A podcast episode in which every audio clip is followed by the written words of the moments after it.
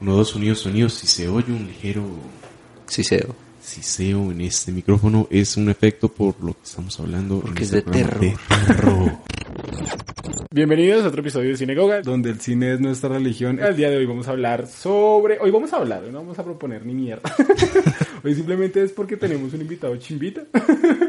Y porque podemos. Quiero antes de comenzar a hablar del tema, esta vez quiero primero presentarles a la persona que estamos. Hoy estamos con Charlie Castaño, de los Castaño Paramilitares. De los castaños de Medellín, lo, lo irónico es que sí, es de, es de Medellín. es de Macar, callado, ¿no? ¿Cómo estás, Charlie? Bienvenido a Cinegoga. Bien, bien, muchas gracias. Eh, nada, hace rato quería venir y nada, es, es un placer, es un gusto, es un honor estar acá y, y qué bacano, qué bacano estar con ustedes acá y poder hablar un poquito de mierda de todo, pero más que todo de cine, pero chimba. Ajá, y como siempre también tenemos otro invitado, el querido Nicolás.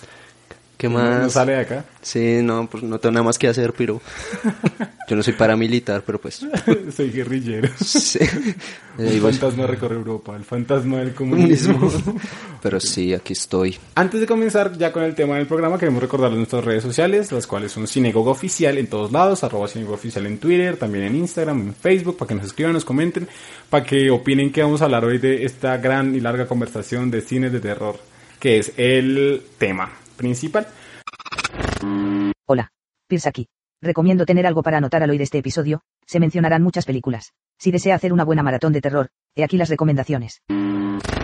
¿Por qué escoger este tema? Bueno, eh, alguna vez con Nicolás hicimos un episodio hablando de cine de terror para otra vaina, Sí, que no existe. que no existe como tal en el podcast y estamos hablando como un poco de la, del paradigma de cómo ha cambiado el cine de terror y cómo está ahorita viniendo como una segunda ola de buen terror. Eh, realmente actualmente hay buen terror, ¿no? Parece chévere. Get Out la propuesta, Us la propuesta y mí me gustó mucho It, la nueva, la primera parte, no he visto la segunda, ah, al momento que grabo este podcast al menos. Me, me parece chévere que esté volviendo, pero entonces nos- nosotros como, como viejitos, como, ah, es que nada igual al viejo O cine. sea, es que ya, ya pasó nuestro tiempo. Y entonces hablando de eso, algún día nos topamos, pues yo me topé con Charlie. Ah, y qué rico que habla este sujeto. Eso me han dicho. Te pague, gracias. y la cosa fue que decidimos como am, abordar un poquito como, quizás no en un orden cronológico, no vamos a ser historicistas acá, no vamos a hablar históricamente, sí. no, fuck it. Fuck it. Eh, pero vamos a hablar un poquito de, de- El cine terror tiene épocas, ¿no? Tiene eras y, y cómo las hemos visto. Pues no sé. La importancia del cine de terror para mí personalmente cre- creo que fue desde una edad muy temprana. A mí, yo lo he dicho varias veces con Corso, el cine de terror como que me introdujo a esta pasión por el cine. Después Y- llegó al gore. Eh, y luego al... El snob. El snob. Sí. Pero pues ahí voy, ahí voy.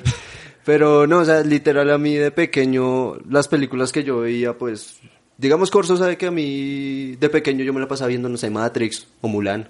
Pero pues al lado de eso tenía a Alien, a Depredador. Mis papás me dieron todas las películas de Freddy Krueger de pequeño. Y le hicieron bien al muchacho. Ay, me encantan como mierda. así. Uno, dos, Freddy viene, tres, cuatro, agarra el crucifijo. Bueno, entonces no, a mí siempre me fascinó el cine de terror y no sé, es que explorar mucho tema a mí me fascinaba. Desde la ciencia ficción hasta el típico slasher me llama mucho. Hasta el cine bien basura que para mí no es basura, que sería como eh, payasos asesinos del espacio exterior. Que es, una, es paródico. Es re paródico, pero es una inmundicia, pero a mí me encanta. O sea, usan, usan pistolas de algodón de azúcar. Usan sombritas y ¿De las qué año? cobran De, vida. de qué año esa película? Es como el 70 y algo. Es raro que esto pase, pero Nicolás se equivocó. La película es de 1988. No me acuerdo bien, era basura y a mí me daba miedo. Era lo peor, hoy en día me da risa, está en Netflix creo. Pero, pero es que la cosa es que el terror ha estado en, todo, en toda mi vida de cine. Entonces, este programa es creo que un poquito de eso. Un homenaje. Eh, nada, a mí me gustaría plantear, o sea, ya lo habíamos hablado con Corso antes, pero primero que todo hablar que, o sea, ¿qué clasifica el cine de terror? O sea, ¿desde qué, desde dónde hasta dónde? O sea, con la definición que hemos hablado de Corso, empieza desde terror, desde terror, desde como thriller psicológico hasta gore. ¿Y qué fue lo otro que me dijiste?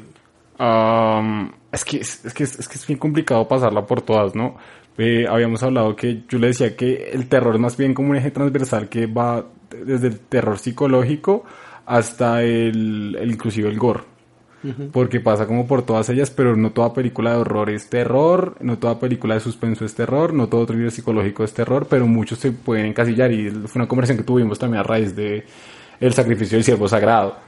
Y el silencio de los inocentes, que se supone que, que si uno busca, o sea, si uno busca como así en internet casual, porque, no sé, eh, qué películas han llegado a los Oscars, está Get Out, obviamente, y, Y que de hecho cuando fue nominada a Globo de Oro fue como mejor película de comedia. Sí, Exacto. es que las dominaciones son una Pero eh, eh, yo creo que ese es un tema que tenemos que hablar ahorita más adelante y es como la combinación de la combinación de como el terror, lo que es terror y comedia, porque a mí no me parece, o sea, porque es un género muy difícil de manejar, como la combinación que se hace, o sea, lo que es Get Out, Get Out es es terror y comedia a la vez Pero y, mira y que lo- funciona hasta lo cierto punto. de Get Out es que tiene un personaje súper super ultra requete contra mega comedia. El que amigo. Es el amigo, que es fantástico y que limpiara muchas This bitch. This bitch. I know it. I know my people. This bitch is lying. No, y, y sí, y también digamos en NIT, ahorita mucha gente me acuerdo que hubo muchas críticas de ¿Por que era muy comédica, de la, de- la nueva. Sí, por Bill Hader. O sea, Sí. pues ahorita la, la dos seguramente Uf, eso sí es cierto, parce. Yo, yo vi la segunda en estos días. Parce, yo salí y yo dije, hay un problema muy berraco como equilibrio entre co- comedia y terror. Par- es absurdo. o sea, Y es que, esa es la cosa, hay que haber, tiene que haber un equilibrio. No es que no pueda haber una con la existencia de la otra. Obvio. Hace poquito estaba viendo un video que hablaban sobre, o sea, lo que es el terror coreano ahorita y como los elementos del terror coreano y por qué es tan bueno. Y una de las vainas, una de las características principales que hablan ahí es la comedia. Que usualmente, eh, no sé si han visto The Host. Sí. eh, The Host, el, el papá de la niña, pues es, o sea, el personaje es totalmente comédico. Eh, una que me vi recientemente que se llama The Wailing también tiene un personaje, o sea, como que la comedia es un elemento muy relevante, en, o sea, en el terror coreano, es- la comedia es muy relevante, muy relevante como dentro de la trama, pero a pesar de todo eso, la película igualmente termina en otro tono completamente diferente. Como que sí, es verdad, es un balance entre las dos vainas, pero a pesar de todo es terror. Y creo que también eso se dio mucho fue en el raíz de los ochentas. O sea, es que, Uf, es sí. que la comedia se llevó, es que el terror se llevó a un ridículo a sí mismo. Entonces, si quieren, hablemos un poquito de listo. historia. ¿Listo? O sea, el terror, eh, como que el nacimiento, ¿cuál vendría siendo? Eh, pues, ¿Nosferatu? Exacto, como todo lo del expresionismo alemán, creo que tiene todo... Y Nosferatu sí El gabinete de Doctor Caligari. Sí, el gabinete del doctor Cali, que tiene como toda esa estética lúgubre y macabra, que en un principio era macabro. Las historias de por sí no estaban pensadas tanto a eso, pero sí terminaban asustando. Entonces, por ejemplo, Nosferatu, 1922. 20 en el 22. Y ya después como que el que constituye el cine de terror es pues, Hitchcock, que él ya le da casi que un nombre y que le da como un estilo. Ok.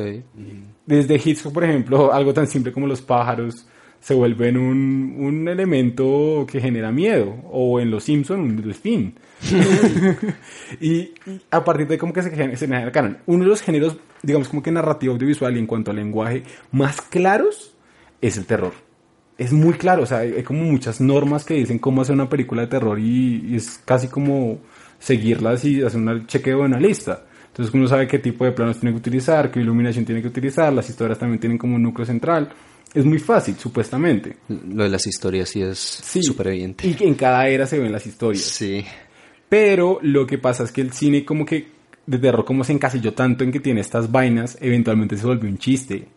Entonces, por ejemplo, después de eso hay varios, bueno, están digamos todos los monstruos de la mm, productora Hammer. Hammer, que está pues el hombre lobo, Drácula, Drácula, la, la momia, El hombre invisible. el hombre invisible. Y digamos, si ustedes se ponen a pensar ahorita cómo están vistos esos monstruos, Eso es lo más genérico y lo más cliché del mundo. y son comédicos, o sea, uno los ve y le dan risa. Entonces, y por ejemplo, ¿cuántas parodias nos han generado? Yo me acuerdo mucho de la parodia que se le hace en Los Padrinos Mágicos y en Billy Mandy a los, a los monstruos de la productora Hammer. Jimmy Neutron. En Jimmy Neutron también A mí se me hace. encanta ese capítulo.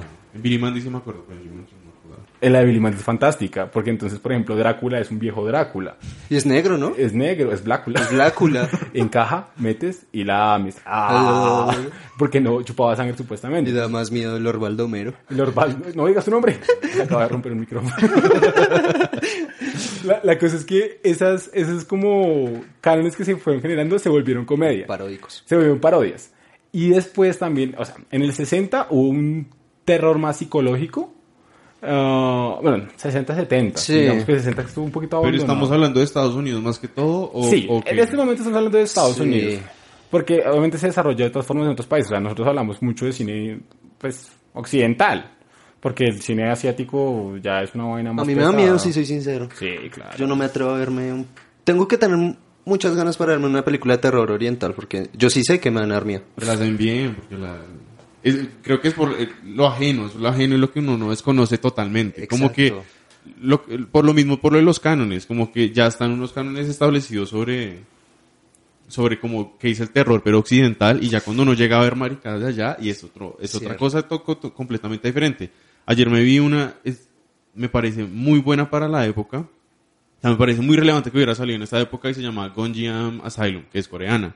Y es como, es un canal de, de YouTube que va a ser como un live feed de cómo entran uno a uno de los siete lugares más eh, embrujados en el mundo, ¿sí? Ah, y es allá en Corea. pero- Y entonces es de YouTube, entonces van a hacer, van a, se supone que van a ir allá a revisar el, el este, y entonces ese, el, como el, ¿cómo es que se llama ese género? Estilo La Bruja de Blair, eh, Eh, Rec, falta Fan, fan footage. fan footage, exacto. Fan footage. Y, y es así, es buenísima, es buenísima y uno se mete unos sustos muy berracos viendo eso porque no sabe qué encuentra. Y digamos, por ejemplo, me gusta que el terror se burla de sí mismo muchas veces.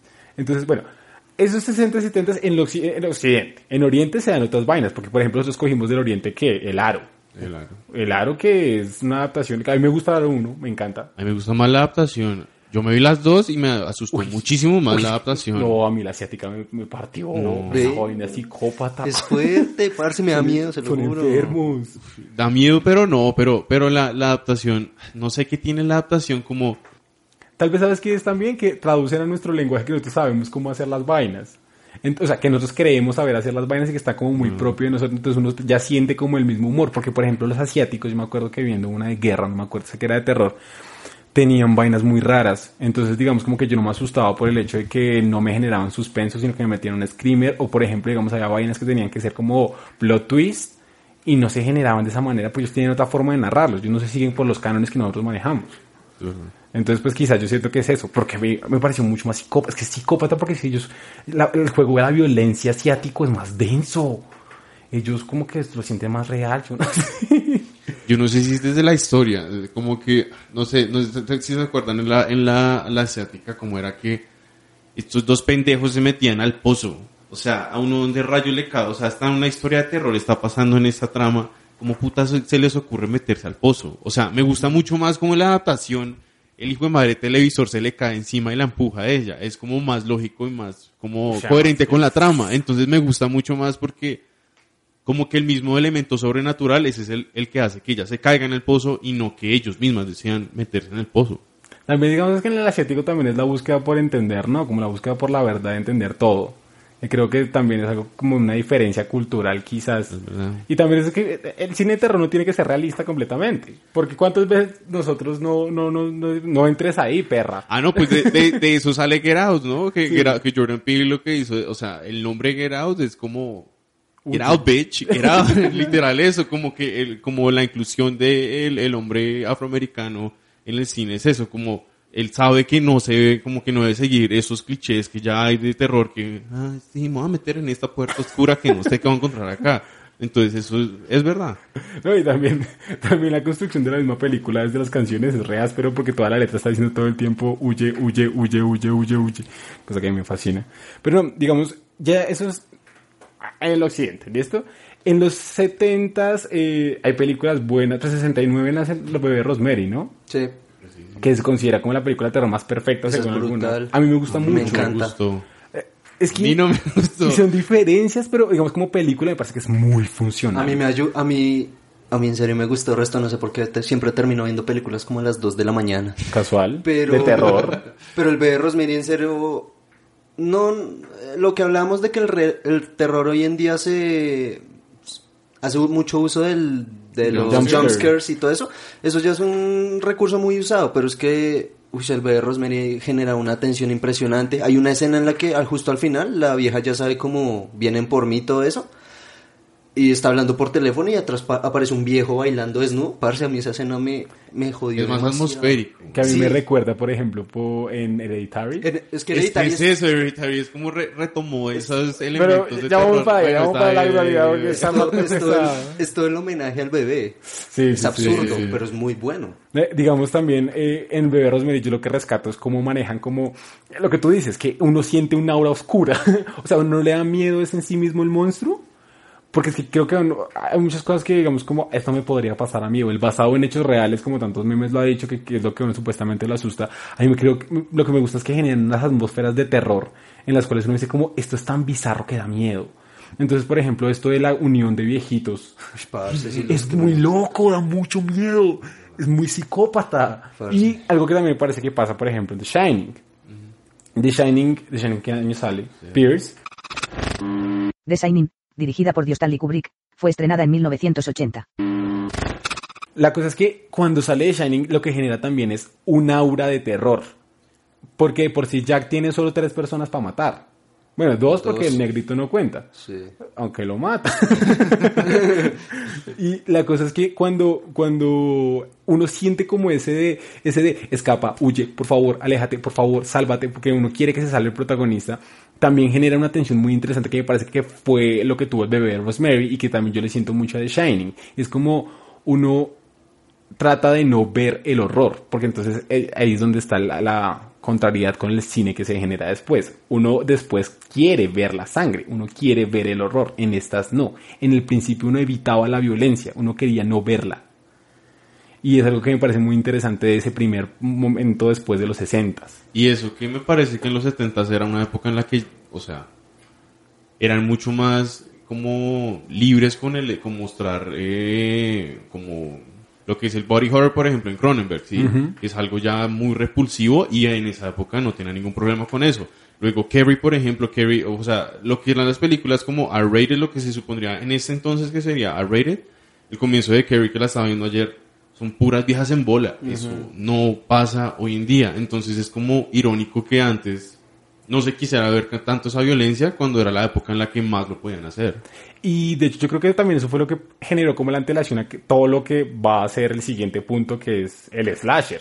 El slasher como ustedes no vieron violencia, pues ahora van a ver toda la que quieran. Tomen, tomen toda su deliciosa violencia. ¿Cuál sería la primera? Según información dada por el tío te lo resumo así nomás, el primer slasher vendría siendo Debat de 1926, pero es información que se presta para debatir. ¿Qué dices, Nico?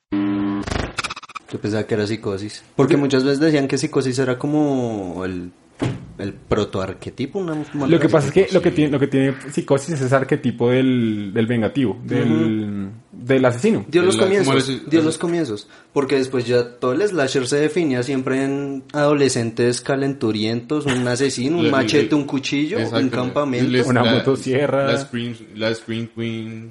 Todo eso. Por ejemplo, sí, Scream Scream Queen es fantástico.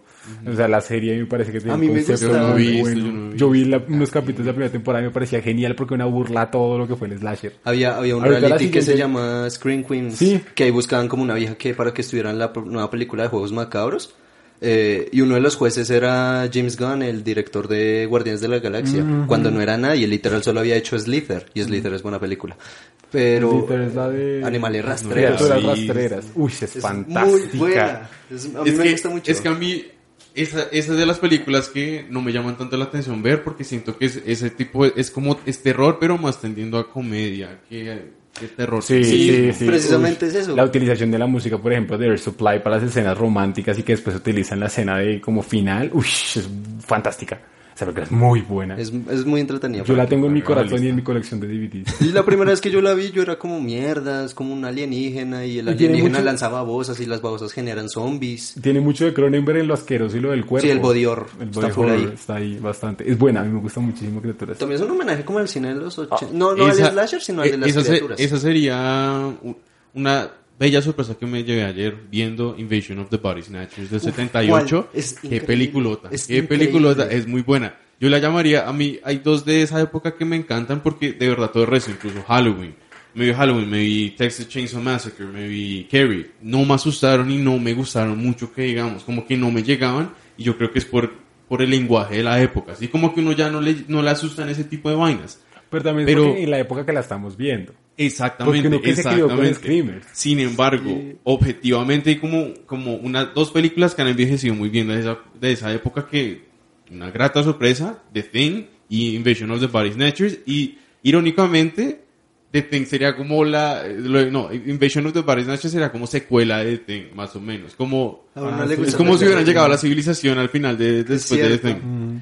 In- Invasión es una película increíble. Ahí nos, saltamos, bueno. ahí nos saltamos una en los 70 que es el 74, 76, no recuerdo, El Exorcista, marica. El exorcista, qué pena, sí. Mira que yo ahorita, yo la volví a ver Rantier y repitiéndola, esa película envejeció muy bien. Hoy en Uf, día sigue Se siendo tan fiel. se Es un mantiene la- las temáticas de religión versus No, ciencia. además que si tú te pones a fijarte la película, lo que, lo que decíamos, construyen atmósfera, ¿no? Pero es durante hora y media de película, porque realmente el exorcismo se da en los últimos 40 minutos, 30 minutos. Y el resto es como presentarnos al perso- a los personajes, entonces está este montaje paralelo. De hecho, se ven por primera vez se las dos historias como al minuto 1.30 más o menos, 1.15. Entonces es la historia del padre que pierde la fe, que me fascina de por sí cómo lo construyen, es muy chévere, y es este padre boxeador y toda la huevonada, y que es, eh, psiquiatra, que me gusta la mezcla de la, de la ciencia y con la religión, muy áspero. Y la historia de, de esta vieja parece poseída, no, lo que está es enferma. Entonces la llevan al médico, la llevan al psiquiatra, le dan Ritalin porque me pongo inquietín, tomo mi y empiezo a navegar. Chu, chu. Sí. le, dan, le dan Ritalin y, y es como la lucha de no, de no querer, no creer.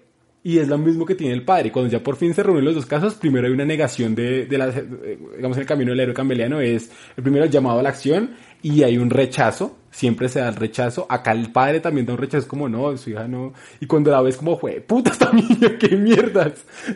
y, es, y ahí ya comienza el exorcismo como tal. Y además de eso está primero una secuencia del padre en, en, en Irán, en Siria, no sé, está en el Medio Oriente. Sí, sí, sí. Ah, sí, que es de donde saca Pazuzu. Ah, Pazuzu. Pazuzu. Le queda un deseo, profesor. Y, y cuando, cuando, o sea, la película está construida en tres momentos, pero entonces al final, solo hasta el final uno siente realmente como ese, ese gusto de ver la acción terrorífica. Pero el resto está muy bien construida. O sea, yo la volví a ver, obviamente, inclusive hasta los efectos me los paso.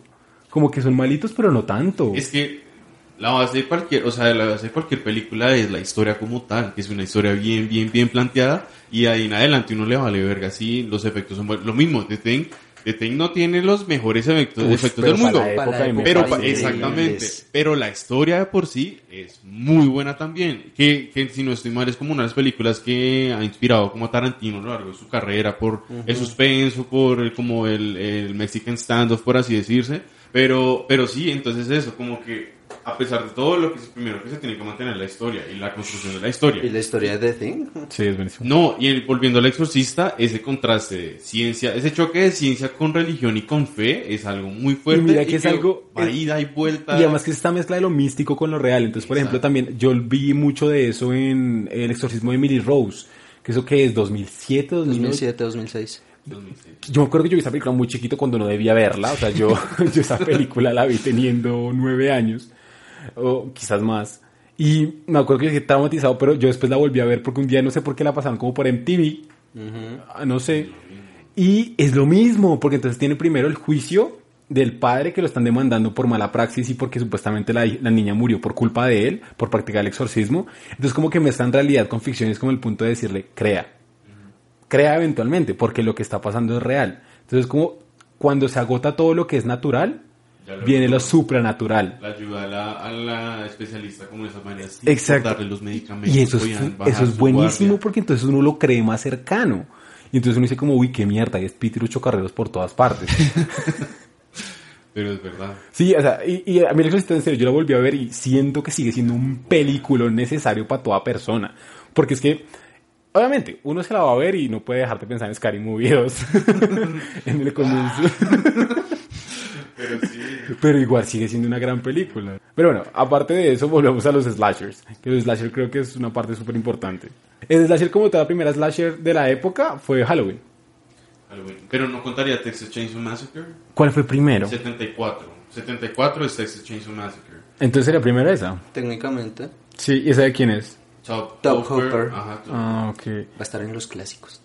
Holly- eh, Halloween sí es de... Car- Carpenter. Carpenter. Carpenter. Sí. No, y digamos acá también tenemos a estos directores que comenzaron a trabajar estas mierdas. Entonces está Carpenter, está Craven y está... Ah, siempre se me olvidó el tercero. Cronenberg. Cronenberg. Y, y lo que hacen es eh, toman un arquetipo de personaje y lo, lo, lo, lo, lo ponen en diferentes contextos y simplemente eso es lo que es Slasher. Entonces Slasher tiene un personaje que es enmascarado, que mata porque por venganza en su Venganza, mayoría básicamente. Y tiene, tiene un origen tiene un origen traumático ese siempre es como, como la cosa y de hecho en esta época en los 80 se dieron muchas películas que las que nosotros recordamos son las grandes sagas que eso también fue una característica específica que se sobreexplotó completamente todo este tipo de cine que fue como por ejemplo pues está eh, la masacre de Texas está eh, Pesadilla en la calle Elm Viernes 13. Viernes, Viernes 13, 13 con Jason. Todopoderoso Jason y Eh, Halloween. Halloween. Sí, y esas son. Y ya después se hace la deconstrucción de todas estas películas y es ahí donde yo digo que el papel de la comedia también entra a jugar un papel importante. Nosotros ya sabíamos cómo funcionaba el slasher, todo el mundo sabía cómo funcionaba el slasher, o sea, es como héroe ve a chica eh, cochando con chico, eh, digo, eh, villano ve a chica cochando con chico, villano quiere matarla. Y así comenzaban, y las escenas, por ejemplo, eran así. Primero siempre se hacía un homicidio. Hay una también que era como una, no sé si era Cabin in the Woods, no. Ah, qué gran película. Buena película. esa. Gracias. Hay una Fuera. que, que están como en un bosque, los persiguen unos tipos que son como cazadores, pero no es depredador. La película a la que se refiere Corzo es Camino hacia el terror. También constituyó una saga de más de seis películas. No, eh, y digamos, ¿cuántas películas se generaron con ese mismo concepto?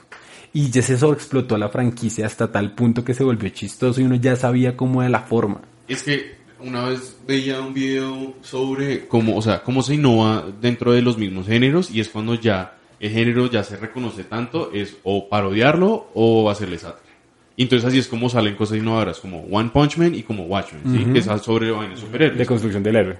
Exacto, acá sería lo mismo, como, como, como continuamos, como innovamos en, en esta misma temática, en este mismo arquetipo, eh, arquetipo como de, de slasher, pues parodiémoslo y ya, y así sigue como relativamente innovando y como entreteniendo. Les da una excusa como para seguir adelante con Exacto. la franquicia. Porque lo- eso pasó con todas esas. Se explotaron. Viernes 13, güey, puta. Llegó hasta Jason X. ¿cómo llama? Jason- X. Es una basura que tiene en el Sí, espacio.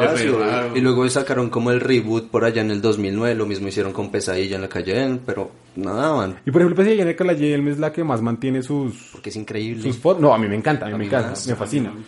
No, de No, hecho, es de la, es desde la tercera van caída, porque yo sí me las vi mucho de pequeño, yo me las sé de memoria, pero... Y es que son muy buenas, o sea, es muy chévere el concepto, todo esto del ataque en los sueños, donde es más vulnerable.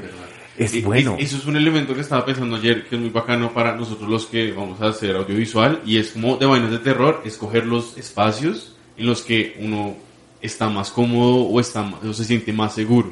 Y es eso. Nightmare on Elm Street, eh, eh, on Elm Street, escoger el sueño, ¿sí? Que uno se supone que durmiendo está lo más tranquilo en el mundo y toma tu monstruo a... O por ejemplo, no me acuerdo en qué película hay una escena en que matan al man meando. A mí me parece tétrico. No hay hombre qué más triste. no hay hombre más vulnerable que el que está meando. O bañándose. O bañándose. O- esos ataques en los baños a mí siempre me generan miedo porque, fue puta que... Parce, uno es muy vulnerable cuando está... O sea que usted le dolió el resto en monos. Sí, lloré. no mentiras, pero eh, digamos, lo que pasó con estas franquicias es que sobreexplotaron tanto que ya perdieron sentido. Y yo ahí quiero hablar desde ya el 90, el 96 precisamente, Scream. Es, es que Scream es muy buena, porque es que Scream lo que hace es, bueno, Es Scream mofándose del género. es que es una mofa haciéndolo. Pero lo es hace brutal, es brutal porque hay una escena literalmente donde un personaje, que es un fastidio que yo quería que mataran, pero mataron. El man lo que hace es comenzar a decir como, tranquilos, nunca nos va... Bueno, ellos saben, eh, ellos viven en un universo en el cual ya existen los slashers. Y ellos saben cómo funcionan los slashers. Y hay uno de ellos que es adicto a ver slashers. Entonces se, pregun- las reglas. se pregunta un momento por qué en todas las películas aparece Jamie Lee Curtis. y mencionan a Wes Craven, porque Wes Craven dirigió esta, pero también dirigió Pesadilla en la calle Elm. Y el, el- lo que hace el personaje es decirles como, bueno, igual, si esto fuera una película de terror, o sea, es como muy ¿Qué meta. pasa? Qué chimba. No nos salvaríamos, no- nos salvaríamos siempre y cuando sigamos las normas. Y todos como, ¿cuáles normas? ¿No saben las normas? Nunca permanece, permanece virgen. y en ese momento está otra pareja follando. Eh, no consumas bebidas alcohólicas o, o te drogues y todos están tomando cerveza y levanta la cerveza. N- Y nunca digas ya vuelvo. Y un masito dice ya vuelvo. Entonces el tipo se mofa de esas cosas y aún así Wes Craven dentro de la misma película utiliza esos conceptos para reaplicarlos. Entonces es muy, muy Qué metanarrativa. La película es muy, muy buena y se burla mucho de eso. Hay muchos chistes dentro de ella misma y también critica como la posición de los medios frente a la violencia. Entonces, por ejemplo, eh, ah, es, es muy común que pues, en los 80 se decía como, no, género- estos géneros violentos, esto es lo-". igual creo que es la pelea con los videojuegos actualmente, de que generan violencia. Entonces lo que él hace es que coge a Mónica Geller, que ya en esa época ya estaba en Friends, Sí. eh, llevaba dos como temporadas a Courtney Cox. papeles en cine. Ujú. Y coge a Courtney Cox y lo que hace es una reportera que es bien amarillista y retrata todo ese tipo de vainas de violencia y de sangre. Entonces, por ejemplo, la, a la protagonista le mataron a la mamá y ve que en el noticiero están diciendo como, hoy se cumple un año del asesinato brutal y salvaje de la violación de la mamá. de- así es muy cerdo. Entonces, como que Wes Craven utiliza el el- la misma narrativa para burlarse de la película, pero para hacerla la misma vez. Y también se burla de por qué hay tantas secuelas de las películas. Y Scream fue una secuela de cuatro partes, Cuatro. creo. ¿Cuándo fue la última? La última fue hace, hace- 2010. hace Ahorita. Netflix ahorita está sacando una poquito. Ah, la serie. serie de Netflix. Sí, o Pero sea, esa sí no la cuento. Yo tampoco, yo, yo solo vi las primeras dos. La dos no me acuerdo ya porque la primera la repetí ayer, antier. Yo me vi la parodia de Scary Y Movie. Scary Movie es fantástica en su parodia. y entonces, esa es la cosa. Que Wes Craven lo que hace es utilizar el terror y la comedia dentro de su película parodiándose a sí mismo. De hecho, de hecho también se menciona Wes Craven dentro de la película. Y eso es un límite en el cual se mantiene el terror. A mí Scream me asusta, es chévere, a mí me gusta bastante. Obviamente Scream es el peor asesino de la historia porque le cascan re duro siempre. Pero la cosa es que ya después llega el otro extremo, que es cuando Scary Movie coge todo el concepto del cine de terror vuelve. y lo deconstruye. De, hablemos seriamente, Scary Movie es una deconstrucción del cine de terror. La primera. Todas. Todas, todas, todas. La, la de señales es fantástica. Señal, ¿Cuál es la segunda? Creo que la segunda. La tercera, la, La, tercera. la- No. la se- la segunda es el No porque, no, porque la tercera, sí. La tercera es El, la- Señales. el señal es la tercera porque es cuando aparece Charlie Sheen haciendo el personaje de Mel Gibson. Y Que esa es la de. Parodia en Matrix. el- Ah, el- Samara. la, guer- la guerra de los mundos, ¿no? Esa es la cuarta. Maldita sea. La guerra de los Pero, mundos es la cuarta que, que los pilotos son los los los las marionetas de los juegos macabros. Ah, sí, sí, sí. La tercera es Señales, El Aro, Matrix, Eight Mile. La segunda es El Exorcista, una La, la de la casa esta. Poltergeist. La, la casa terror, Poltergeist. ah, Poltergeist. Y la primera sí es The Usual Suspects. De Usual Suspects con Scream, con Sc- Scream. Scream y con... Ay, Ah, que sé lo que hicieron el verano Se lo que pasado. hicieron el verano pasado, que es otra gran película noventera. No me la he visto. Muchachos, La estoy se- bien. ¿Qué cuál es? La segunda también es la de. ¿Cómo es? Es, es- esa que hicieron como el hombre invisible. Ah, el hombre el sin hombre sombra. el hombre sin El hombre sombra. A mí me encanta sombra. el hombre sin A mí sombra. también me interesante, mucho. chévere, Eso chévere. me gusta mucho, ¿para qué? Entonces eh, eh, la utilización de la comedia en el terror también fue necesaria en un punto para como, como para hacerle creer que la película iba a ser diferente, pero realmente no lo hacía. Pero digamos, también hay diferencias. Digamos, estamos hablando como eso eh, que estamos hablando del slasher, el slasher fue un género, es un subgénero de terror, pero que fue el más comercial. Sí. O sea, fue sumamente Pues es que ha comercial. tenido más franquicias, como decíamos. Sí, sí, es que fue como explotar las vainas hasta que supieran a culo. Eh, The Shining no, el exorcismo de Emily Rose, digo, perdón, eh, el bebé de. Rosemary Ah, tampoco, el exorcista también se volvió franquicia, sacaron tres partes más, si no, estoy- no, dos partes Dos, más. dos El exorcista. orígenes. Sí, el exorcista tiene dos de partes más. partes, bueno, hay parte 2, el regreso de Pazuzu. Más No, sí, sí, sí. hay, hay resto de partes del exorcista. Y digamos las que no quedaron así fueron las que se hicieron con directores menos como dados a la parte comercial, como por ejemplo Kubrick. Kubrick nunca hubiera hecho algo más de The Shining. Pero Kubrick le, le hubiera valido huevo. Sí. Y bueno, y El eso, y eso que va a salir la, eh, Doctor de. Doctor Sleep. Yo la tengo- Deja, deja algo muy alto, deja un muro muy alto para que, porque técnicamente se supone que es una secuela de Shining. Y van a utilizar como tal, como Sí, yo vi el feature ahí como tienen como imágenes exactas de, recreadas de de Shining. de Shining. Sí, lo que le decía Corso ahorita, van a van a intentar como enmendar los errores de, de la película, como porque muchos fanáticos del libro, pues obviamente odiaron la película y muchos fanáticos de la película odiaron Bueno, el libro. pues es que Kubrick se el culo Exacto. con todos los libros que Entonces da, con, lo- con Doctor Sueño quieren hacer como enmendar errores, hay como sanar heridas, a ver si la logran, si la logran sería increíble. Mire que hay una tendencia ahorita natural de que cada que usted quiere rehacer una historia o un libro, coge a Ivan McGregor. Parce, ese man está en todo ¿Cuál güey. otro? La de Winnie Pooh, Ah, que bien, pues era parce, filo- porno que filosofía al 100. Transporting 2, Fargo.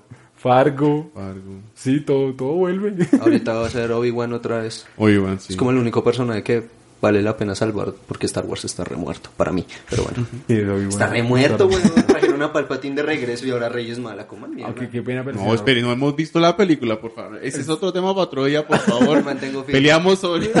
El senador Palpatine es una obra de arte. El senador Palpatine es increíble. personaje. Persona es bellísimo. ¿Qué van a hacer? Farse. Ya no nos sirve la película que hacemos. Ay, reviamos a Palpatine. Ay, como el mierda. Póngale que van a poner a Darth Vader. Póngale. Lo más probable. Nada más probable, pero no, no sé. Bueno. Eso es terror de lo malo. Eso es terror. literal terror que a uno le quita el sueño, Yo güey. alguna vez un 31 de octubre con unos amigos para ver una película de terror me vi el último maestro aire. Ah, la de Shyamalan. Sí, porque eso sí da miedo lo malo, ¿no? Pues para qué, sí, es re racista esa película. Sí, lo que me da más miedo. Lo peor es que él es hindú y es racista con los hindús. Cierto, hijo de puta. ¿Qué, qué se nos queda por fuera del 80? El 80 también sale las... No, eso es 90 ya. Vemos la serie de It, la miniserie. Y Eh. vemos también, no solo en el cine, sino también en la televisión, salen muchas cosas interesantes. Que es todo esto de reafianzar como mitos o leyendas o maricadas así gringas, que es, por ejemplo, lo que se hace en... Are you afraid of the dark? Sí, en estas... Y también en... escalofríos. Ah, escalofríos, Creepers. adoro escalofríos. Uf, me Y-. Tales of the Crypt es de esa época. Mm, creo que es O pre- Debes- ochentas. No sé, yo, yo, yo vi Tales of the Crypt desde 2000, o sea, para mí eso es, debe ser noventero. Es que se, recl- se reciclaban resto. Yo veía escalofríos. En esa... Inclusive Colombia tuvo su intento de versión, que fue séptima sí, pero puerta. séptima puerta. Deberían volver a hacerlo ahora que están sacando, que las están repitiendo todas, que repitan séptima Séptima puerta. era increíble. Era excelente, además que era con mitos y leyendas colombianas. Me acuerdo la del Tunjo de Oro, estaba El la sombrerón. du- El sombrerón y el silbón estaban, estaba de la del los duendes. duende. La del duende era una cosa así. Hubo dos de duendes, uno que era uno, uno en un mercado y el otro era... En la eh, casa, en el campo, Ajá. que se enamoraba de la pelada. Uy, esa vaina Bueno. tétrica. Esa mierda da mucho miedo. Y Bueno. le dieron harto trabajo a enanos. La inclusión, la inclusión. Porque aquí los enanos solo los contratan pasados felices para que acompañen a Don Gediondo. En los 90 ¿qué más se dio? Chucky. Mm, Chucky, Child's Play. Verdad. Chucky- a mí me Pero esa es como comedia, ¿no? Esa Pero tiene esa es como la cosa. parte de Digamos, comedia. Chucky, yo le decía a Corso, Chucky empezó re bien. La primera y segunda parte para mí funcionan como películas de terror. La primera especialmente es muy buena porque está construida de tal forma que uno en serio duda de que el asesino, el asesino sea el muñeco. Uno, como se van dando las cosas, uno sospecha que fue el niño. La primera, más de la primera mitad de la película, el muñeco está quieto. El muñeco no se mueve hasta que va con el maestro que le enseñó el vudú. Pim, Pero pim, pum. toda, toda la película es literal sospechar del niño. Luego pues ya se hace evidente que el muñeco es el malo, pero es que la supieron hacer. Uno, yo creo que si incluso si hubieran como reestructurado la película, no hubiera dicho el asesino fue el niño todo el Sí. tiempo. Pero después de eso la segunda... Es que la cagaron resto fue con la novia de Chucky, ahí ya se metieron en comedia full, eso sí lo admito. sí. Y la del 2004, la del hijo de Chucky, es re... Es Cuando fue la última que salió ahorita, ¿no? eh, Ah, la última otra. fue un reboot, pero es re mierda, no la he visto, pero... Pero no me la va a ver. ¿Sabes qué? Es que la primera parte era literal el asesino en serie que mete el espíritu. La, la Pim, pim, última es páparo. como de una inteligencia artifici- artificial que la, la, la joden y se, se vuelve más inteligente lo que es y empieza a hacer mierdas. Pero digamos con Chucky, parce, es que es de la novia de Chucky y el hijo la jodieron un resto. Luego en el 2015 intentaron volverla desde el terror que un poquito más a lo clásico que se llamaba Chucky y luego volvieron a sacar otra que es el culto de Chucky donde ahí volvían digamos el personaje básico no se muestran al hijo otra vez ni a la novia Hay una cosa chévere ahí también que es que, digamos, yo alguna vez leí un texto que se llamaba Lo bello, lo bueno y lo siniestro. Entonces, escoger todos estos conceptos de lo que puede ser dulce o interesante para nosotros y volverlo malvado. Entonces, por ejemplo, también y parte un poco de ese concepto del payaso. El payaso se puede volver una imagen tétrica ah, si se le mira desde otra manera. El juguete puede ser tétrico.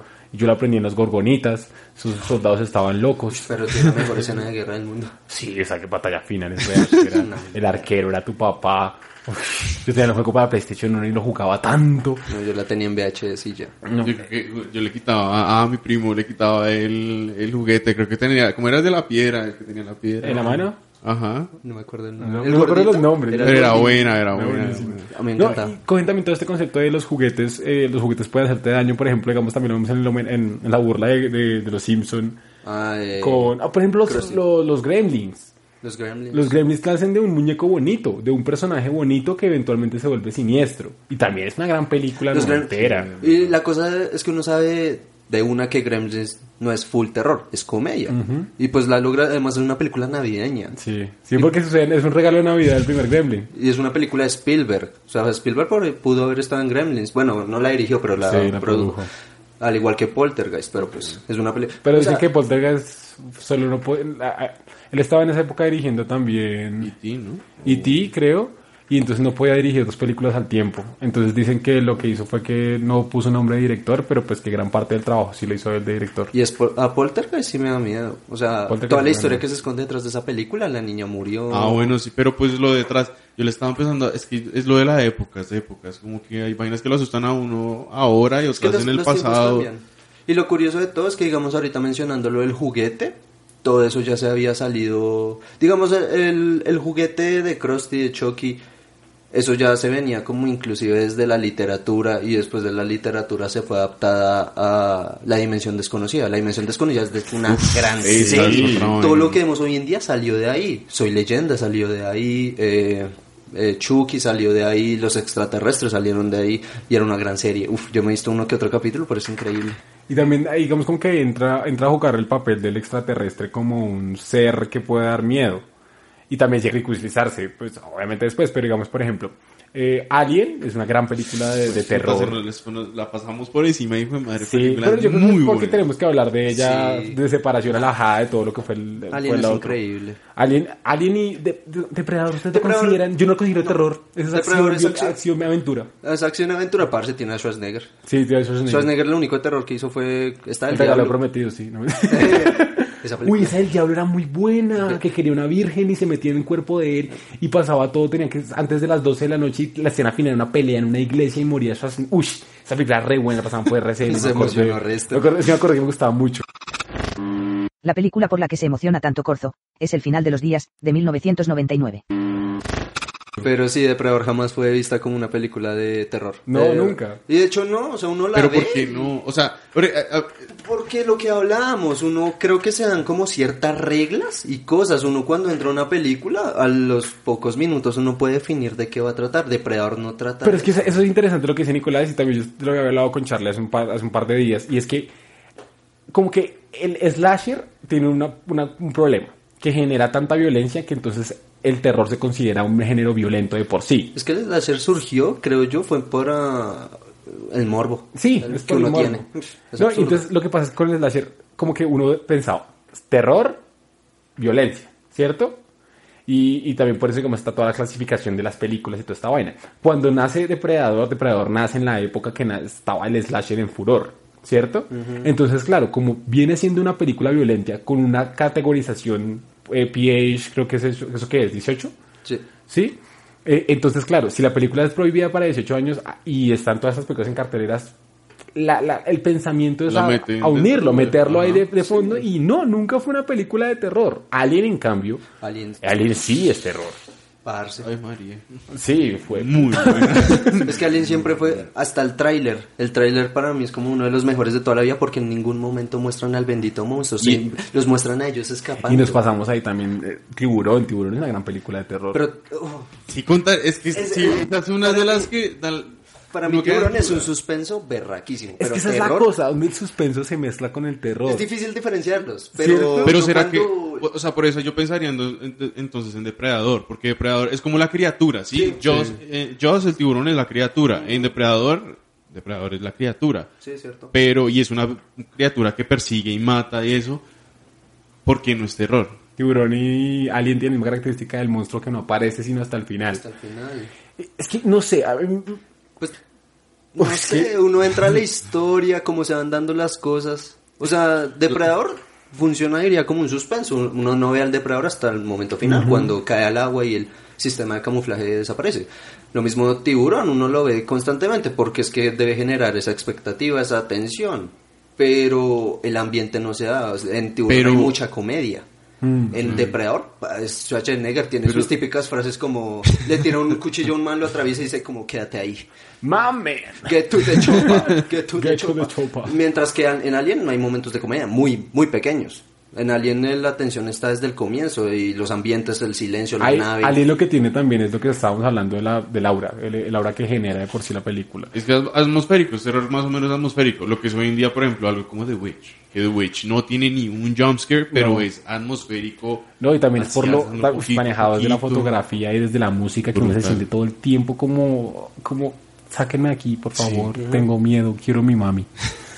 Sí, eso, eso, eso, es cierto. Sí, The Witcher. Yo no sé, yo, yo, es que, es que Jaws es, es curioso, sí, cierto. que- Siento que tampoco entraría terror, sí. No es terror. No es terror, pero entra dentro del gran canon de películas Es que marcaron un... Porque Jaws generó Alerta en lo Profundo, Uf, claro, todo lo- para las películas de tiburones son chéveres. Alerta en lo profundo me gusta re. Sharknado, No, no tanto. Sharknado 6, Sharknado...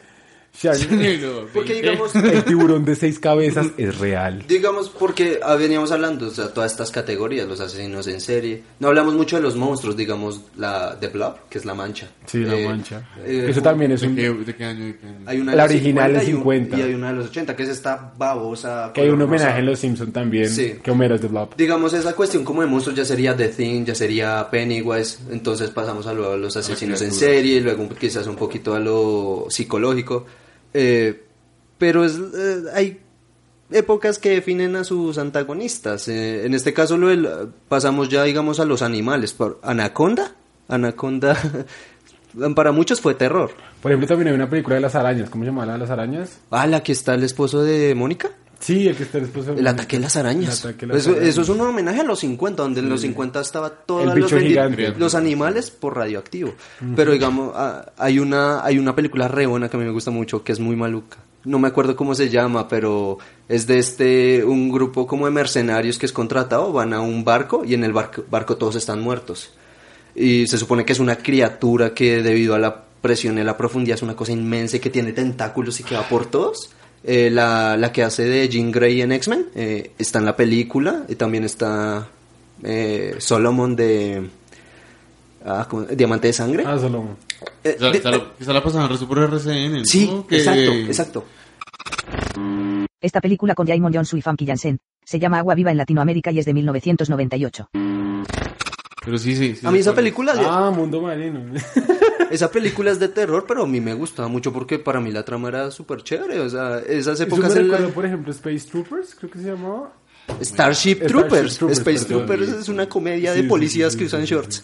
No, eh, Starship Troopers también tenía mucho de esto porque era ciencia ficción. Parce, yo veía pero una mucho- guerra constante, muy áspera, me encantaba. Yo, Starship era de las películas que yo más veía pequeño. Era muy violenta. Sí. Demasiado violenta. Y cuando los, los clavaba, porque eran era como unos aliens que era tipo araña. Eran arácnidos, usos. de hecho. Es que básicamente una raza alienígena conocida como los arácnidos le declara la guerra a los humanos. Y Como la los película- cerebros en Futurama. Y la película, de hecho, es mucho una crítica, digamos, al fascismo, porque de una se van a la guerra, porque la guerra es lo mejor y todo eso, pero, digamos, el, el jefe de los alienígenas es este gusano enorme que tiene su, no sé el nombre, esto como...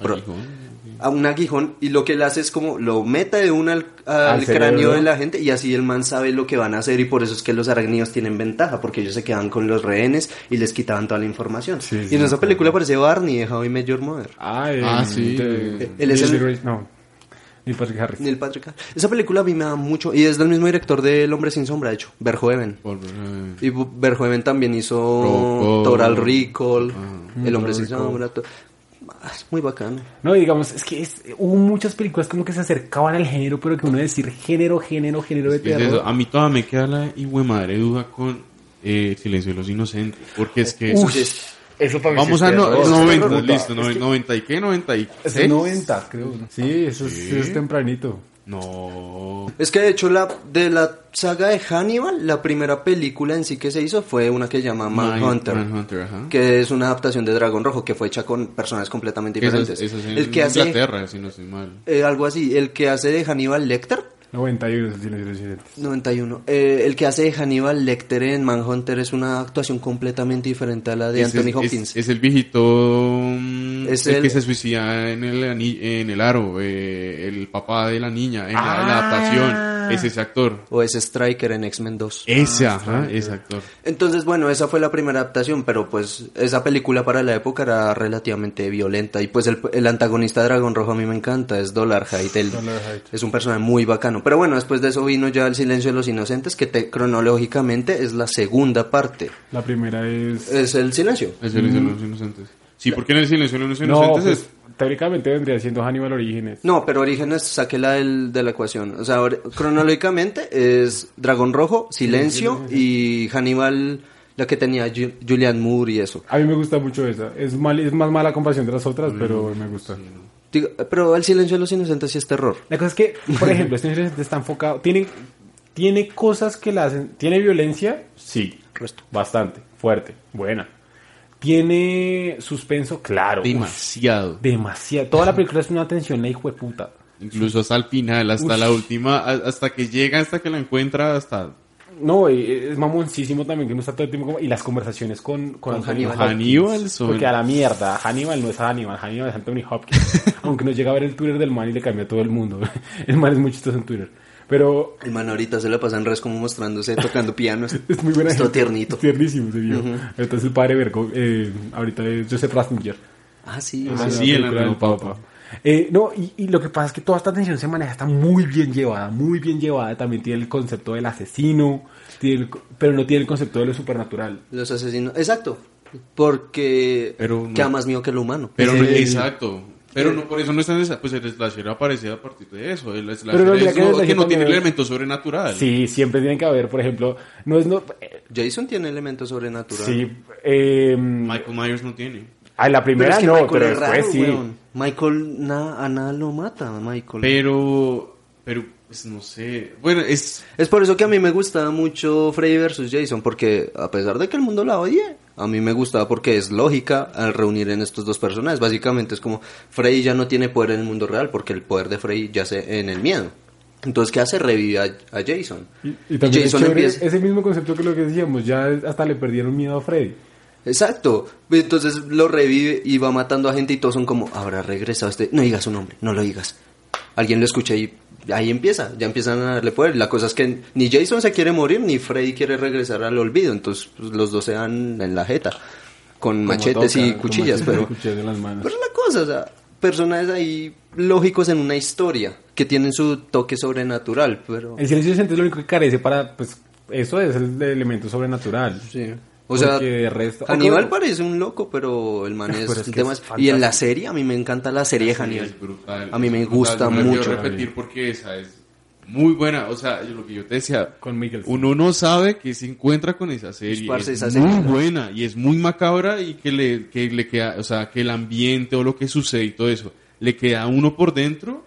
Parce, las escenas que, que Hannibal está como en terapia con el otro son increíbles. son- Y el antagonista, Dollar Height, en la serie de televisión a mí me encanta. Dollar Height, Dollar Height es un antagonista muy bacano, el dragón rojo, todo, todo el mierdero que ha tenido y él ve en esta pintura como su En la salvación. película de Ralph Fiennes, ¿no? Ralph Fiennes, sí. Y el man eh, se enamora de Emily Watson, que es esta chica que es ciega.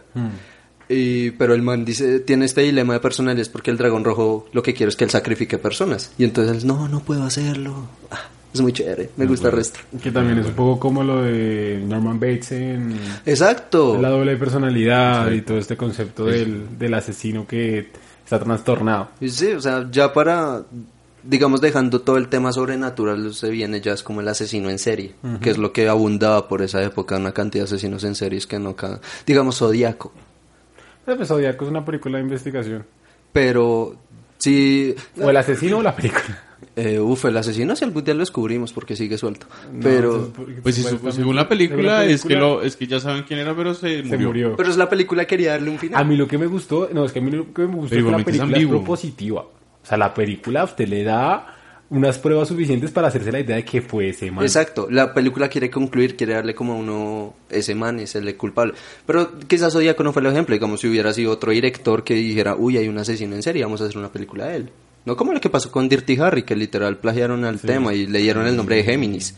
Pero los asesinos en serie hoy en día están que abundan. No, y también, pues, es que el asesino de serie viene, puta, desde el 60 más o menos comenzaron a salir los grandes asesinos, pues, Ted Bundy, eh, Charles Manson, Jeffrey Dahmer. Jeffrey Dahmer, eh, por favor. Nicolás, Ahorita no me estoy viendo Mindhunter y que bueno, rey resto Uy, de- qué buena mierda, ¿no?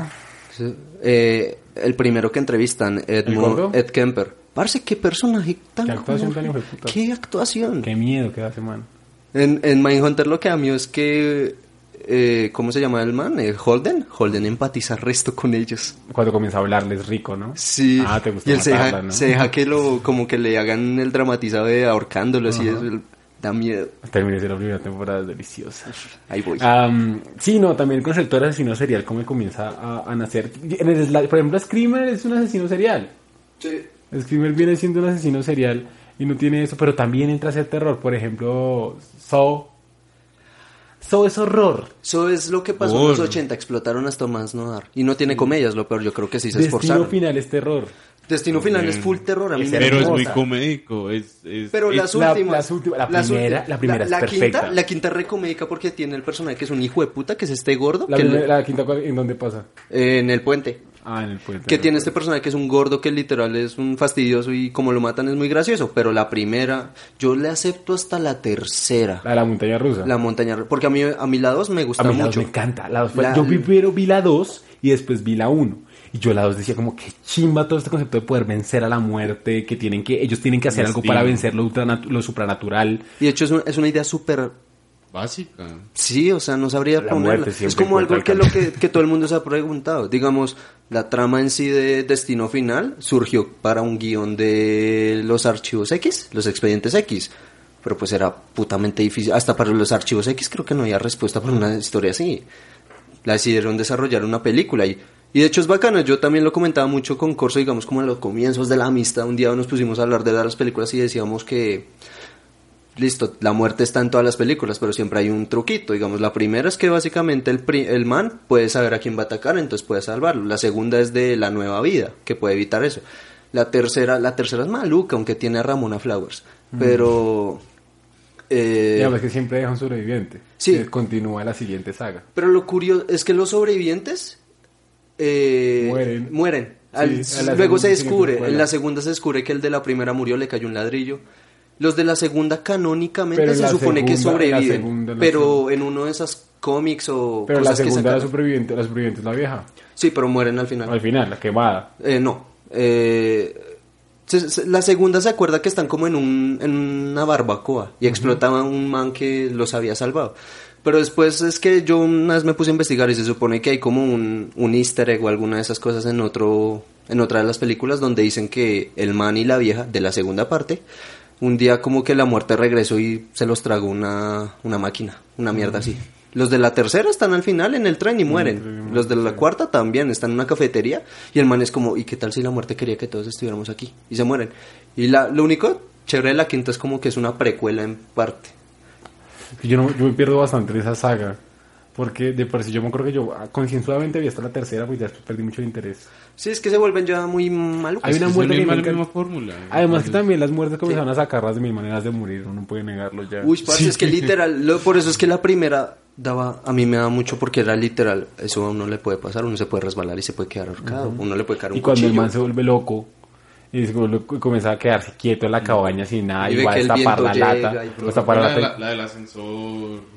Bueno, así uno le da miedo salir de una... Ya después se volvieron, ya después se volvieron literal como hagámoslo lo más exagerado que podamos. Y en la tercera un man le estrella el carro, el motor sale volando y le aniquila el cráneo. en una vez se lo traga, eso lo sacaron de mil maneras de morir, se lo traga el ano. La vieja está en En una cirugía, piscina. en una uy, la de no es muy hijo de Muy puta, muy muy Muy hijo de puta. La vieja que está en la cirugía, que es lo peor. la vieja que está en la cirugía del ojo y el láser se vuelve loco y empieza a matarla. Uy, parce, que hijo de puta. la de las camas de bronceado. Uy, esa Con música de fondo de los Red Hot. Sí, de los Red Hot. Uf, fuerte, sí. No, que falta, es que nos falta mucho cine Lo actual. de terror y lo actual bueno, el, el- el el renacimiento renacimiento del terror, el sí, renacimiento, señor. El renacimiento del del terror, la parte propositiva. Como quienes están, Mike, Mike Flanagan, el de, el de Oculus, Haunting of Hill House, ahorita Doctor Sleep. Jordan Peele está en eso también. Ari Ari, Aster. Aster. Y eh, lo que hablábamos de la comedia, Jordan Peele, ¿de dónde viene?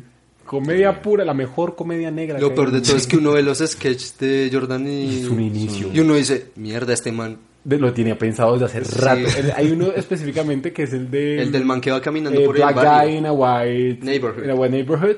Y, Todos los blancos se le quedan viendo y el man está ahí. Y, y luego se pasa pone un policía y él se pone una capota que tiene cara de un blanco. Y de perfil se ve blanco y todo el man, ah, bien. Sí, y entonces el man lo venía pensando desde mucho tiempo y entonces lo que hay ahorita que me parece interesante es que el terror es propositivo.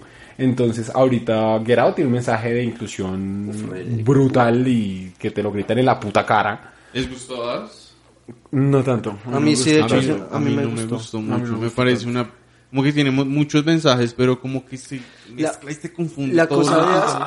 Ah, ah, no se burle, pobrecito. es que As, yo, yo le tenía muchas, muchas Expectativas. expectativas. Yo estaba re emocionado. Espero un año. Yo, yo literal fue el día de estreno. Y estaba vacío el cine. Yo también, yo también, no, ya, yo tengo una vaina y es que, por ejemplo, me pasa con, Halloween, The Shining y, y Get Out.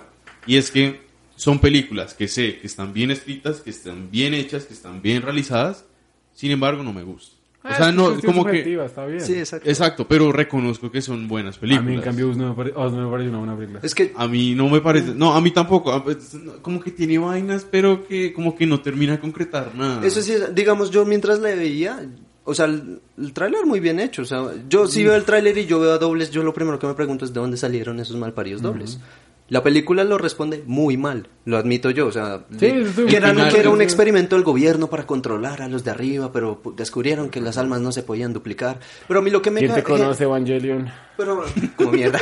Pero, pero es que a mí lo que me jodía resto es que yo decía que básicamente el antagonista era la personaje principal. Y mí- se- intercambiaron los papeles y básicamente al que uno debía apoyar es el malo de la película. O sea, yo, yo con As yo decía como básicamente cualquiera puede ser el malo de la película, ya no hay buenos ni malos. A mí ese twist me gustó, me gustó harto, pero... Se veía venir, no lo niego. A mí me verdad. recordó a, mm, a los Simpsons. Todo me recordó a los Simpsons, pero... ¿El a de Hugo? Hugo. Pues sí, Siempre fuiste el malo. ¿Qué? ¿La van a encerrar en el sótano y le van a dar cabezas de pescado? Pero más allá del terror, digamos, a mí lo que me gustaba mucho de As es que, obvio, estos manes, ellos no, no tenían un motivo para tanta violencia más allá de que simplemente querían vivir. Vivieron en las sombras toda Vivir su vida. bien, como y luego al final la cadena humana de dobles, Eso es que... eso era, ellos querían ser vistos, querían que... esa saber- temática es como la, sobre la pobreza, sobre Eh, la gente. sí. sea, ajá. exacto, Y- es que ya no son ni blancos ni negros. Los ni de abajo. Y es que es por eso mismo, o sea, por eso es- me parece chévere. A mí no me gusta, pero digo que chévere. lo de la, lo de ella como que el cambio que hubo, como una persona, digamos, digámoslo así, una persona pobre que logró, logró salir y ser como de clase alta y está luchando por no volver a estar en ese estado, sí, y va a luchar hasta no ¿Están dar- diciendo que es una película de lucha de clases? Sí, señor. Pues sí, sí sí, lo es, sí lo es. Ajá. porque los de abajo... Si se ve desde ahí, es, es desde ese punto, Estoy porque es pobreza, porque en la campaña original del ochenta y pico de Hands Across America es sobre eso, sobre reunir plata para los eh, la gente eh, indigente, ¿sí? O sea, ese aspecto me parece bien. Lo que yo digo es que la película está mal llevada. Sí. es verdad. Sí, sí, sí, sí. sí. Yo la disfruté. eh, también tenía buenos momentos de comedia. Yo sé que a usted le fastidia al padre, Uh. pero a mí el padre me gustaba Uy, mucho. no, pero sí. a mí me encanta como entran al carro y le dice como aléjate, tú no puedes ma- manejar. Yo maté a tres, entonces yo debo manejar. Y el padre dice, no, técnicamente yo acabé de matar a ese, entonces yo debería manejar. Ese momento es muy bueno. No, yo reconozco que me reí en la película, pero sentía que me cortaba. Sí es cierto. Sí me es cierto. cortaba feo, entonces como que no. A mí no. algo que no me gustó fue el final. El final como ella derrota, eh, o sea, narrativamente uno na- narrativamente uno busca como que eh, no sé, que en la historia termine como Redondita. Que Sí, redondita en el sentido, pero ella simplemente intenta matarle, la otra le baila, vale, y se le escapa así nada más, y luego la logra agarrar y ahorcarla y ya. y Es que el recurso me parece, o sea, er- quizás creo que fue por los clichés que había. Yo nunca tengo un problema con el cliché porque yo siempre he dicho que el cliché existe por algo. Pero el cliché bien usado. Entonces, ¿Cómo qué por cliché? ejemplo, el cliché, por ejemplo, de, de este, el malo fuiste tú. Eso es un cliché. El cliché este de el, el que trata de matar al otro, pero el otro lo esquiva fácilmente. Siempre ha sido un cliché y el villano que siempre es muy ágil. Ah, la pelea final no me pareció tan cool. Y esto del monólogo larguísimo, porque es que esta vieja ya que no podía hablar, ahora sí que habla hasta Ay, por pasó los toda la vida en las sombras. Yo sé, yo entiendo completamente eso, pero siento que a veces hay diálogos que me sobraban. Sí. No, sí, es así. Sí, entonces como que, y me parece rarísimo porque yo le creo al, al, al guion de Jordan Peele porque jueputa Get Out fue una clase de Sí, que era muy bueno. No, es que yo sí no ganaba Pero es increíble. peleaba que los oídos con algo bien, perro. Te salvó el algodón. 100% algo. Aparte, Get Out era increíble No, es porque cada vez que uno la veía descubría cosas nuevas. Sí, y yo una, no, vez le mandé, yo una vez le mandé a Corso un video de Jordan Peele como viendo teorías. O sea, y en el guion estaba ¿Cuál todo eso otro? absurdo. Como, como porque las armas que...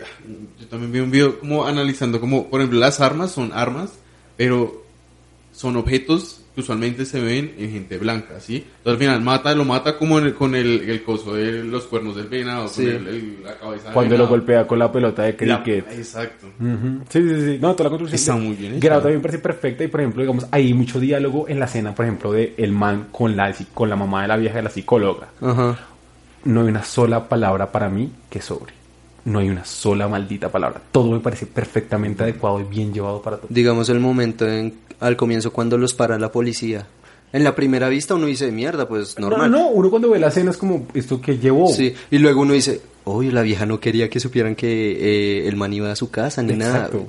El Todo- final, el final que llega la policía, o sea, es redondito en eso, es redondita. redonda, la película Llega y uno, uy, la policía. Y lo peor es que, blanca. pero es que sí, se hizo Y el... uno, y uno piensa, sí, sí, sí, al sí, final. sí se hizo el otro final. Uno diría, si llega la Ah, policía sí, blanca, verdad, verdad, si llega la policía verdad. blanca y ven a este negro ensangrentado y esta vieja herida, pues ¿qué fue lo que pasó? Este hijo de puta negro llegó acá a joder a esos pobres blanquitos.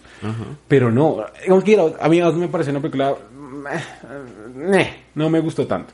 Pero, y aún así es bueno que haya cine de terror de este esti- estilo y también, digamos, hay otras películas que ya nos toca mencionar obligatoriamente, por ejemplo, Hereditary. Yo amé Hereditary, Yo también. una gran película. A mí, a mí la primera, la primera vez que la vi no me gustó porque me parece que la sección de la mitad no me parece, es muy lenta, es muy muy lenta.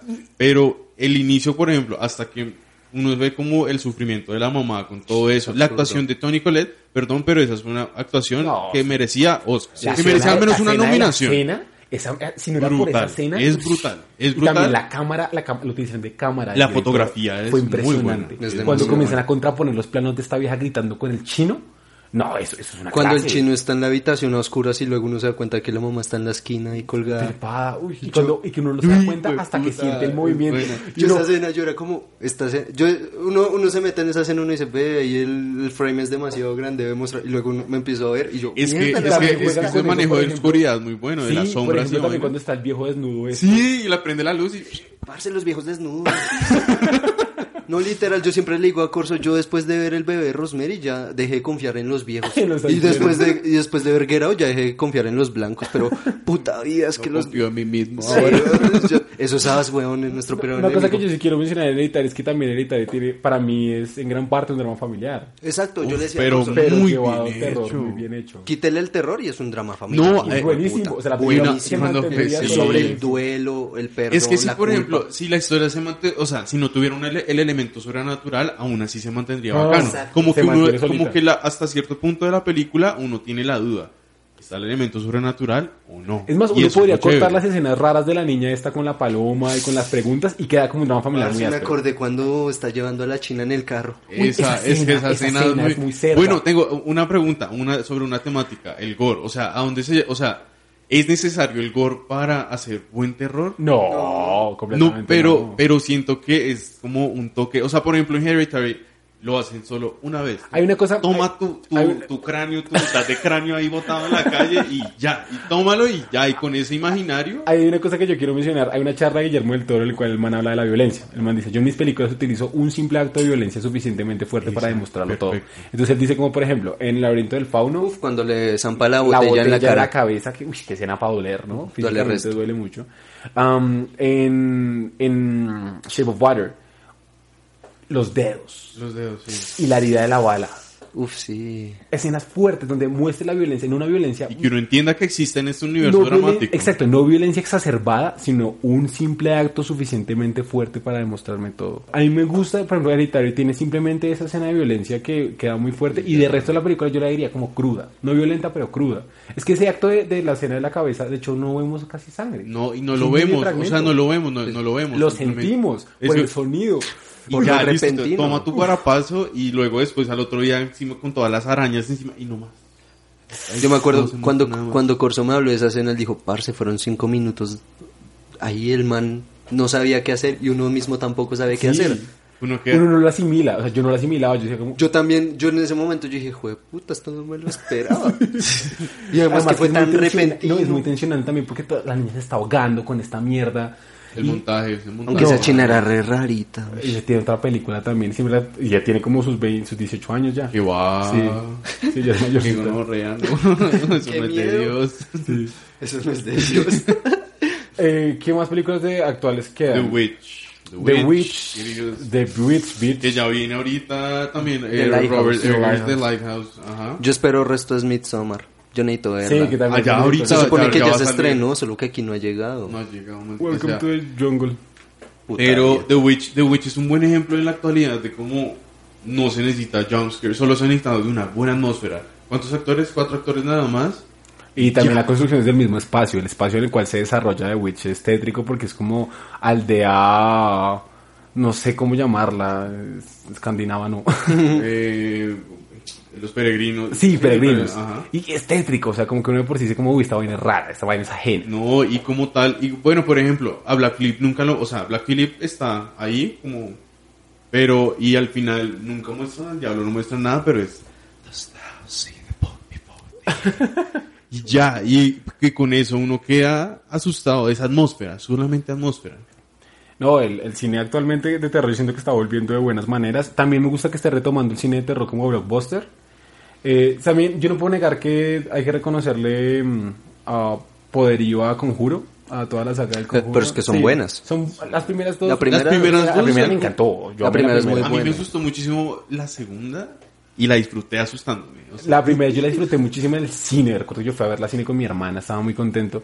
Eh, y ese universo como que hizo que, marica, el cine, el cine de terror es rentable otra vez. Sí, cierto. Hagamos esta vaina. y Por ahí sale Hereditary. Porque Sí. yo creo que eso, si no hubiera habido como de pronto eso, la saga del conjuro, nadie hubiera, lo- nadie le hubiera apostado a hacer una película. Sí, la, saga más rentable curioso, actualmente sí, de. Warner Brothers. Y más que las de Liga de Justicia. También llama la atención que muchas de las películas actuales de terror exitosas vienen de mentes de comedia.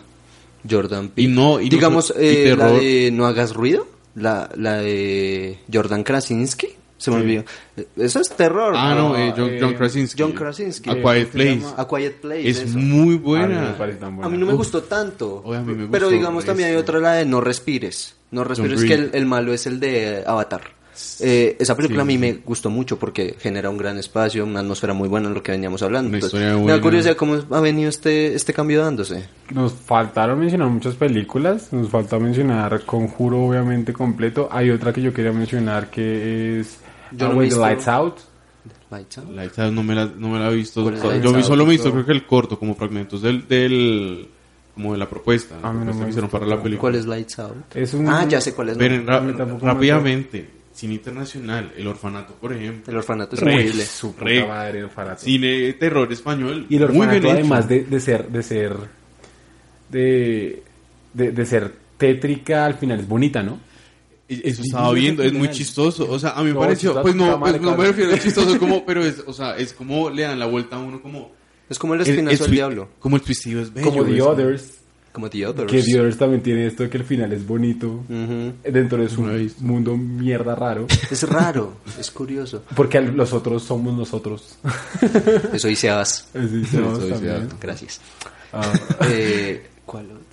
Bueno, eh, rec, ahí, o sea, lo que es, fan, lo que es fan footage. Fan footage es un, eh, es un género. A mí me- a mí me de- encantó Un subgénero de Actividad terror. paranormal, nos faltó mencionar. A mí nunca me bueno. gustó Actividad A mí la primera me gustó mucho. A mí la primera no puedo también. negarlo. A mí Rec me gustó mucho, hasta que le metieron el tema religioso. Para mí se la jodieron. A mí el tema religioso, a mí la- cuando termina la primera, que es la mezcla de, de religión con ciencia, a mí me encanta. A mí Que es una suerte de también. experimento científico raro, me fascina. Yo no entendí, mucho uno, y uno no entiende, uno no entiende Uno qué rayos pasó. por encima, Es ¿no? que desde la Ajá. segunda se descubre que es el, es el, el, demonio de este una que- niña. Y que el demonio había estado en la niña y la niña la habían encerrado en ese ático Sí. y el padre se había muerto. Sí, exacto. Digamos, tal vez la forma como se hubieran acercado al tema hubiera sido mejor, pero no sé, me pareció absurdo cuando yo la vi. Más que Rec tuvo lo que las otras películas, tuvieron franquicias ahí necesarias.